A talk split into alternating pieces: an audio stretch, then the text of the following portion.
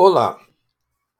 O Ministério da Economia anunciou nesta segunda-feira a nomeação de Daniela Marques para o comando da Secretaria Especial de Produtividade, Emprego e Competitividade.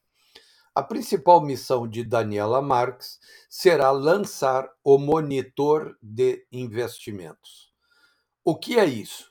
É um instrumento e aplicativo de monitoramento e acompanhamento dos investimentos já contratados. Atenção, já contratados de 608 bilhões de reais. Esses investimentos foram contratados pelo governo Bolsonaro com a iniciativa privada entre 2019 e 2021 e estão dentro de 121 projetos, todos eles ligados a leilões de privatização por meio de concessões feitos pelo governo Bolsonaro. A equipe econômica do ministro Paulo Guedes, que tem amplo domínio dos números da economia nacional, aponta que cerca de 30% desses investimentos já estão executados e o restante deverá ser feito no prazo de até oito anos.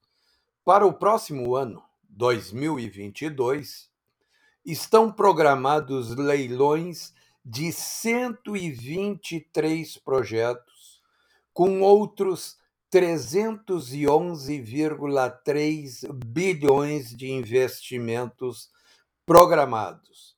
Além disso, os Emirados Árabes Unidos anunciaram que vão investir 10 bilhões de dólares, isso é mais de 55 bilhões de reais, no Brasil nos próximos anos, além dos 5 bilhões de dólares já prometidos. A nova previsão do Ministério da Economia é receber 31,7 bilhões em concessões em 2022, volume bem maior do que os 5,1 bilhões projetados no projeto de orçamento enviado ao Congresso, o que ajuda a melhorar a previsão de resultado das contas públicas no ano que vem. E como ajuda? O ministro Paulo Guedes aposta no andamento desses investimentos para evitar uma queda do PIB em 2022 contrariando as previsões dos economistas catastrofistas, os neo-keynesianos de sempre com suas vertentes comunistas que apostam desesperadamente em uma recessão da economia no próximo ano.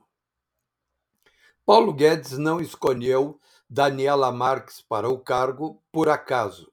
Ela é sua assessora especial até agora é alguém de sua inteira confiança, pessoa que era sua sócia em negócio privado até a entrada no governo.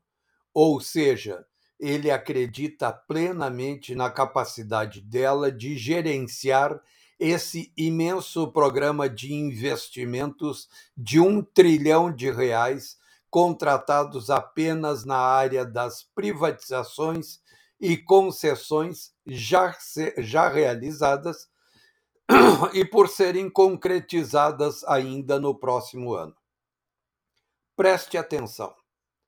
Esses investimentos já contratados de um trilhão de reais referem-se apenas à área pública, não levam em conta os investimentos que empresas privadas estão fazendo e centenas ou milhares de empresas estão investindo ou serão obrigadas a investir, no mínimo para atender às encomendas que serão geradas pelos investimentos já contratados de um trilhão de reais.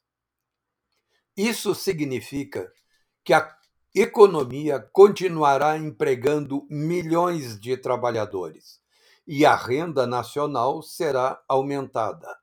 Paulo Guedes não cansa de repetir que a taxa de investimento do Brasil na economia nacional será próxima de 20% do PIB. É um valor tremendamente eloquente. Quem consulta os sites especializados pode verificar que há todos os dias dezenas de milhares de ofertas de empregos, centenas de empresas, institutos privados, universidades estão oferecendo dezenas de milhares de cursos, de vagas em cursos gratuitos para formação e treinamento de mão de obra. Há muitas décadas não se via um frenesi assim tão intenso na economia brasileira. E os brasileiros sabem disso, porque estão se empregando, estão passando a ganhar dinheiro e comprar comida e coisas para suas casas, para suas famílias.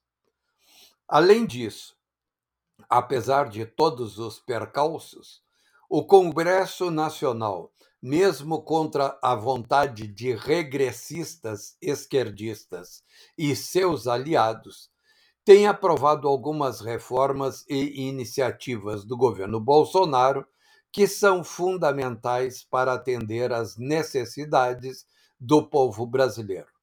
É o caso, por exemplo, do Auxílio Brasil, que está sendo pago a partir deste mês de dezembro. São 400 reais mensais para 17 milhões de famílias desassistidas que terão uma quantia necessária para a sobrevivência.